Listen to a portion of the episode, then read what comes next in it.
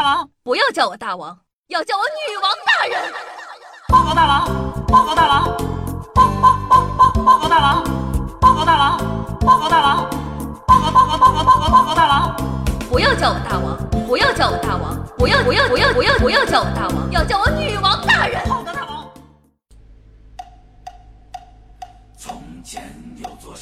甜心儿，甜心儿，甜心儿，醒了。嗨，各位手机前的听众朋友们，大家好，欢迎收听今天的《女王有药》，我依旧是传说中在深山训练千年、包治百病的板蓝根，谢谢小吃哟。那今天呢是一个伟大的日子，八一建军节，同时呢今天也是夏的生日。现在此时此刻，正在直播间进行生日庆典。如果说有空的宝宝可以跟我一起来庆祝一下，点击我头像下方的直播跳转就可以直接进去喽。那前两天啊，更节目的时候就有小妖精在下面留言说想听我聊一聊哪吒，于是呢我抽空去看了一下，不瞒你们说。敖丙出场的时候，我整个人倒吸一口凉气。妈呀，太帅了！天哪，要不是身在电影院，我就差点喊出来了。那说正经的，看了哪吒后，实话实说，这真的是一部很优秀的电影。我不知道什么是影评人，专业影评呢，我就写不出来了。但是呢，还是想和大家聊聊这部电影给我的感受。那首先啊，我一直读哪吒都是哪吒，但看了微博后。发现了一个很迷的事实：四川人仿佛永远都读不好“哪吒”这个词。就现在听到的版本就有哪吒、拉扎、罗扎、乐扎、哪吒、乐扎。有没有四川的小耳朵来给夏夏反驳一下？讲道理，四川人读哪吒真的是超级可爱。好了，那说回电影，首先呢，哪吒幼年时期的哪吒动漫形象，电影刚开始的时候，实不相瞒，我看到第一眼，妈呀，啥玩意儿？也太丑了，但人类的本质永远都是哇，真香！看完电影后，我就变成了妈呀，我儿子好帅好可爱呀！谁说的丑？一点都不丑，妈妈爱你。哪吒呢，整个人物都塑造的特别的饱满，不管是前期的叛逆，还是后期对天意还有偏见的反抗，都特别好。而且呢，哪吒在电影里可是会 rap 的，我就有点疑惑了。哪吒也才三岁，他爹娘说话都是正常人，他为什么这么会说鼠来宝？押韵起来杠杠的，单押双押都很稳，那个 flow 还挺难学的。最难能可贵的是 freestyle 啊！陈塘关第一 rapper，生日宴也别搞生日宴了，直接上去就是 rap，自带天雷效果。陈塘关的百姓们，不要喊杂婆，累死哪吒！瞬间全场沸腾，一片中国新说唱的繁华景象。说完哪吒，再来说说他唯一的姘头，呸，好朋友敖丙。讲到这儿，我又有个疑惑，你说有哪吒，有金吒、木吒，那有敖丙，肯定也有敖甲和敖乙呀。说到敖丙，敖丙出场的时候，不夸张的说，我们那个厅的小姐姐都没忍住的哇了出来。得亏是在电影院，这要是在外面，就成了大型迷妹追星现场了。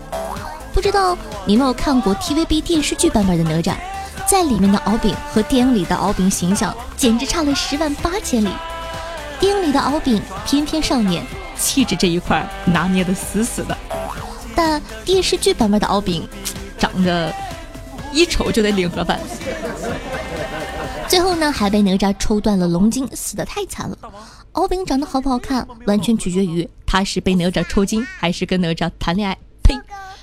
呸！当朋友，这部电影我唯一意难平的就是最后二人共同抵御天雷时，哪吒没有取下乾坤圈恢复形态。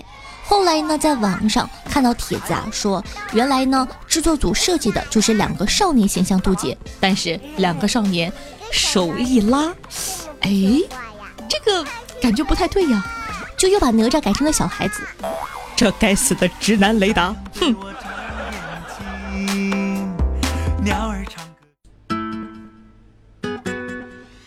我开始美丽的际遇。那电影里的片段呢？我不敢说太多，怕有的小妖精还没有看。我们来说说这部电影外的故事吧。在哪吒这部电影中啊，有很多特效是因为动画制作太难，中途离职的。据导演爆料，在外包公司接了这部电影之后。他们的离职效率突然间变高了。其原因呢，也是因为这一部动画要求特别高，特别啰嗦，员工受到的挫败感特别大。所以很多人呢都在制作到一半的时候，迫于压力无奈辞职。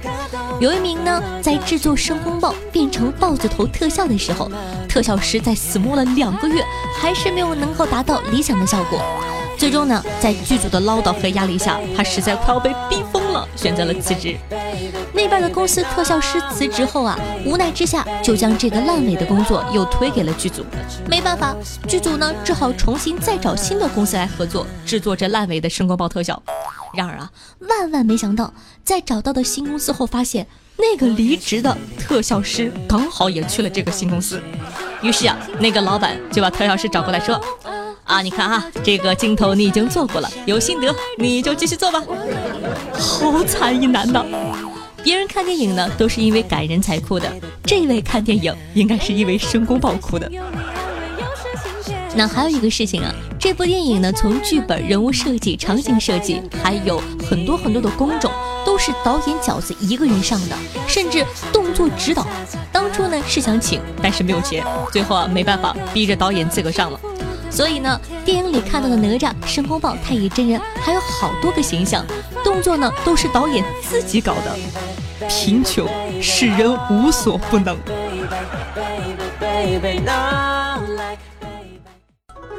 哪吒之魔童降世呢？上映两天票房四个亿，现在已经超过了十三个亿。哪吒是实打实成功的商业电影，它是用电影的标准证明了自己。成功的商业电影这样的评价，对于一部电影来说，并不是高不可攀的。一年能得到这样评价的电影不胜枚举。但这个标准呢，是对真人电影而言。很多人呢，可能没有意识到，一部动画电影要得到这样理所当然的评价，它的创造者和参与者要付出多少时间、多少精力，顶住多大的心理压力，和对变幻莫测的市场未来赌多大的局。尤其呢，是在我们的动画创作环境里。哪吒点映既点燃了无数人的热血。今天呢，所有喜欢哪吒的人是共赴一厢盛举。但我想告诉大家，我们的国产动画创造者在达到电影上映这一步，就要付出观众想象以外十倍百倍的努力。单单是做到被看见就已经万分艰难了，更何况还要怀抱着想被说好看的热血和理想。哪吒的导演饺子学医转行当导演，动画导演不被看好，不被肯定。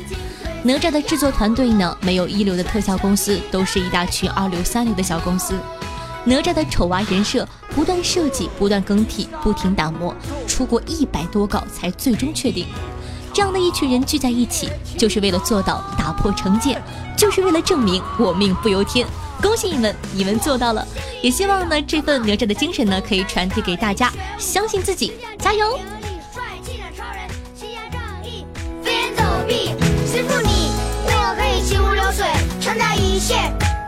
一片，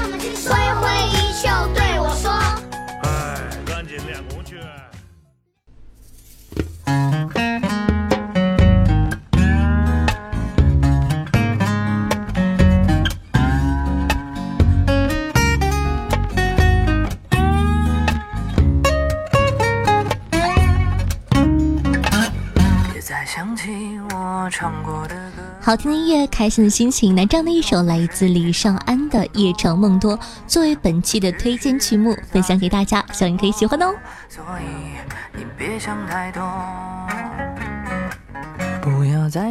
那喜欢我们节目宝宝呢，一定要点击一下播放页面的订阅按钮，订阅本专辑。如果说你方便的话呢，也希望可以帮下的节目转发到你的微博和朋友圈，并配上一句“哇，这个姐姐声音超级好听”，辛苦啦！那新浪微博主播夏春瑶，公众微信号夏春瑶，抖音号幺七六零八八五八，每天下午的一点半和晚上的九点钟都会有直播活动，期待你的光临。那以上呢就是本期节目的。所有内容了，咱们明天再见，爱你，拜拜。不甘的遗憾让你彻夜难眠，你害怕自己太多的改变，却醒悟的太晚。